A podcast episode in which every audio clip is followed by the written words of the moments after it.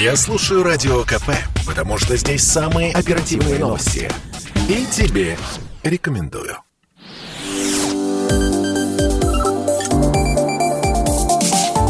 Что нового в союзное государство? Здравствуйте, я Михаил Антонов, и это программа «Что нового? Союзное государство». Каждую неделю в завершении рабочей недели мы с вами подводим итоги и рассказываем о событиях разных политических, экономических, социальных, культурных, но их связывает одно – они происходят в союзном государстве. В Минске прошло 61-е заседание парламентского собрания Союза Беларуси и России. Депутаты рассмотрели сразу целый ряд вопросов, приняли решение направить направленные на реализацию положений декрета, который недавно подписали президенты двух стран, России и Белоруссии, на Высшем Госсовете союзного государства. Прежде всего, речь идет о последовательной реализации 28 утвержденных союзных программ. На их законодательное обеспечение уйдет полтора-два года. И предполагается, что для этого нужно будет изменить более 400 законов. Все подробности в нашем сюжете. 2 декабря для российской парламентской делегации, прибывшей в Минск для участия в сессии парламентского собрания Союза Беларуси и России, выдался весьма насыщенным. Возглавлял российскую делегацию спикер Госдумы Вячеслав Володин. Это его первый после переизбрания визит в Минск. Он снова возглавил и парламентское собрание союзного государства. Но перед заседанием сессии Вячеслав Володин встретился с президентом Беларуси Александром Лукашенко. Несмотря на личную историю отношений, отношений. Это первая официальная встреча Александра Лукашенко и Вячеслава Володина. Глава республики подчеркнул, что Беларусь и Россия единомышленники, которые двигаются в общем направлении, а попытка удушить Беларусь находится в общем контексте борьбы против России пришел к такому выводу, что мы с вами очень давно знакомы, в общем, единомышленники, но встречаемся официально, по-моему, первый раз. Да. Первый раз. В этом некая странность. Но я думаю, что лиха беда начала. Э, мы наверстаем, если есть что-то упущенное. Хотя, как мы сегодня видим, вряд ли мы можем себя в чем-то упрекнуть. Наши отношения Беларуси и России наконец-то развиваются открыто, принципиально, честно. Мы понимаем, что в этом мире надо сохранить ту цивилизацию, которая существовала издревле и существует сегодня на нашем общем Отечестве. В сессии парламентского собрания, которая началась после встречи с президентом, одной из главных тем был кризис с беженцами. Депутаты приняли совместное заявление в связи с ситуацией на границе республики и Евросоюза. Они обратились к структурам ЕС с призывом не только дать объективную оценку действиям польских и литовских властей, но и принять конкретные меры по разрешению кризиса. По словам Вячеслава Володина, причина непростой ситуации с беженцами на польской границе – многолетний политический политический курс США и Евросоюза в отношении Ближнего Востока. Выйти на качественно новый уровень двусторонних отношений страны намерены к 2023 году. Это позволит быстрее ощутить экономический эффект от углубления интеграции. Если мы реализуем эти программы, стандарты будут установлены и социальные, пенсионного обеспечения, будут решаться вопросы, связанные с унификацией законодательства, а, создания условий для развития бизнеса. Все это призвано улучшить жизнь граждан как Российской Федерации, так и Республики Беларусь. Стоит отметить, что собрание не рассматривало вопрос о едином парламенте и валюте. Об этом сообщил председатель Палаты представителей Владимир Андрейченко. Он отметил, что вся эта работа направлена на рост экономик наших государств и повышение благосостояния граждан двух стран. Наши экономики взаимодополняемые – и достаточно сказать, что на сегодняшний день у нас уже работает 2400 совместных предприятий. Практически 50% внешнеторгового оборота Республики Беларусь приходится на Российскую Федерацию. Парламентское собрание Союза Белоруссии и России уже в ближайшее время на следующем заседании в очном формате рассмотрит проект бюджета союзного государства. Поговорим еще о нескольких заявлениях, которые сделал на минувшей неделе президент Беларуси. Александр Лукашенко еще раз пригрозил Евросоюзу перекрыть газ и остановить транзит энергоносителей через территорию своей страны. Сделать он это намерен в случае реализации Польшей угроз закрыть границу.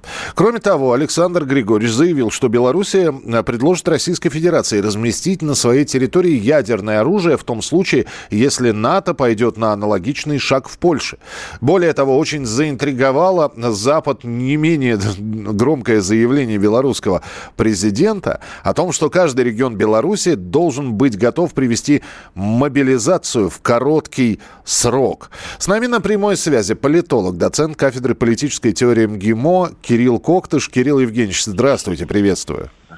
Да, здравствуйте. А, но одно дело говорить, другое дело в общем-то, реализовывать то, что сказано. А серьезно ли Александр Григорьевич может пойти на реальное, ну, хотя бы перекрытие газа? Уже не первое ведь э, упоминание об этом у него. Но Украина же создала прецедент. И, в общем-то, Евросоюз скушал. То есть и Украина от этого не перестала быть демократичной страной. То есть в этом плане же все пройдено. Александр Григорьевич не делает ничего, что бы не было уже опробовано Европой, усвоено Европой, не, произвело, не произвело бы на Европу свой, в общем-то, вполне замеряемый понятный эффект.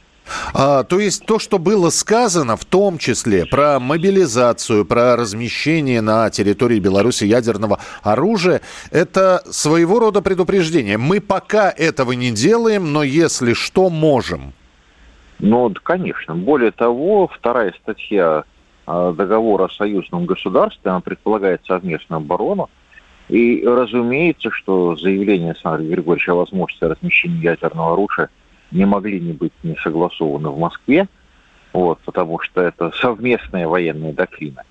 И, в общем-то, если вы заметили, оно находится в абсолютно, в общем-то, в усилении, в резонанс с заявлением Лаврова, которое прозвучало буквально накануне, о том, что Россия, в общем-то, исходит из очень четкого и абсолютно однозначного императивного представление о красных линиях, которые Запад не должен пересекать в отношении той территории, той зоны, тех зон, которые Россия полагает своими естественными зонами влияния и зонами своей безопасности. Кирилл Евгеньевич, как вы думаете, такие заявления, которые были сделаны, они хоть на какое-то количество э, провока... на процентов провокаций снизят или наоборот подхлестнут? Да нет, конечно. Европа уже очень быстро остывает. Посмотрите уже на заявление Финляндии. Ой, не Финляндия, а Норвегии сегодняшняя, которая сказала, что как-то будет минимизировать перемещение э, войск НАТО по своей территории из очень понятных э, соображений, что Норвегия это с Россией граничит, в отличие от остальных членов НАТО. И там, где остальным покурашится, там для Норвегии вполне реальные риски.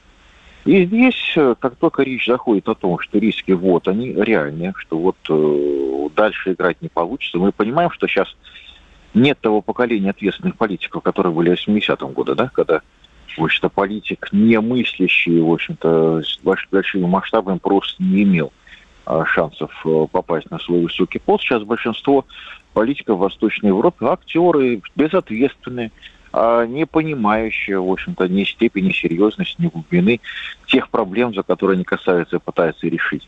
Это называется эффект Даннинга-Крюгера, кстати, да, то есть чем человек компетентный в одной области почему-то думает, что он будет компетентен везде, и политика здесь является одной из первых жертв. Но, тем не менее, даже такие люди, в общем-то, столкнувшись с тем, что вот здесь могут начать бить всерьез уже, а не просто говорить, они начинают задумываться, начинают рефлексировать, заключают какой-то мыслительный процесс, когда уже не кураж главный, а все-таки возникают и какие-то другие мысли. А, буквально на полминутки вопрос, Кирилл Евгеньевич, а вот высказывание Лукашенко, в то, э, которое мы уже упомянули, а ведь еще и он собирается Крым посетить, и признание Крыма, это не испытание прочности Европы? Или просто делай, что должно, и будь, что будет? Ну, дело в том, что Европа в любом случае сделала какие-то свои выборы. Она, в общем-то, делает на сегодня, но не Европа, а Большой Запад, да, то есть, потому что все-таки то, что Александр Григорьевич делает в отношении Литвы и Польши, это называется европеизация. Потому что, если посмотреть на, скажем, уровень поддержки польских и литовских правительств, он серьезно упал. И понятно, что эти проамериканские правительства Литвы и Польши на ближайших выборах могут смениться на проевропейские. То есть в этом плане здесь Александр Григорьевич игру идет достаточно многомерно. Вот, поэтому, да, может быть совершенно по-разному. Спасибо большое. Кирилл Коктыш, политолог, доцент кафедры политической теории МГИМО, был у нас в прямом эфире. Впереди вас ждет афиша. Э, расскажем, что интересного можно будет посмотреть на телеканале Белрос в ближайшие выходные дни. А с программой «Что нового? Союзное государство» мы снова встретимся э, в прямом эфире на радио «Комсомольская правда». Традиционно в завершении недели, когда будем подводить очередные итоги прошедших семи дней. Thank you. Телеканал «Белрос» покажет художественный фильм «Талаш» из нескольких серий, основанный на реальных событиях. Герой фильма Василь Талаш – это реальный человек, лидер партизанского движения в гражданскую войну и годы Великой Отечественной. 1919 год. На белорусское Полесье снова приходят польские войска. У каждого свои интересы. Кто-то поддерживает красных, кто-то поляков, кто-то стоит против всех. Водоворот военных действий втягивается каждая семья. Так и 70-летний Василь Талаш вынужден взяться за оружие, чтобы спасти своего малолетнего сына. Но один на войне – гиблое дело, поэтому Талаш идет за поддержкой в отряд большевиков.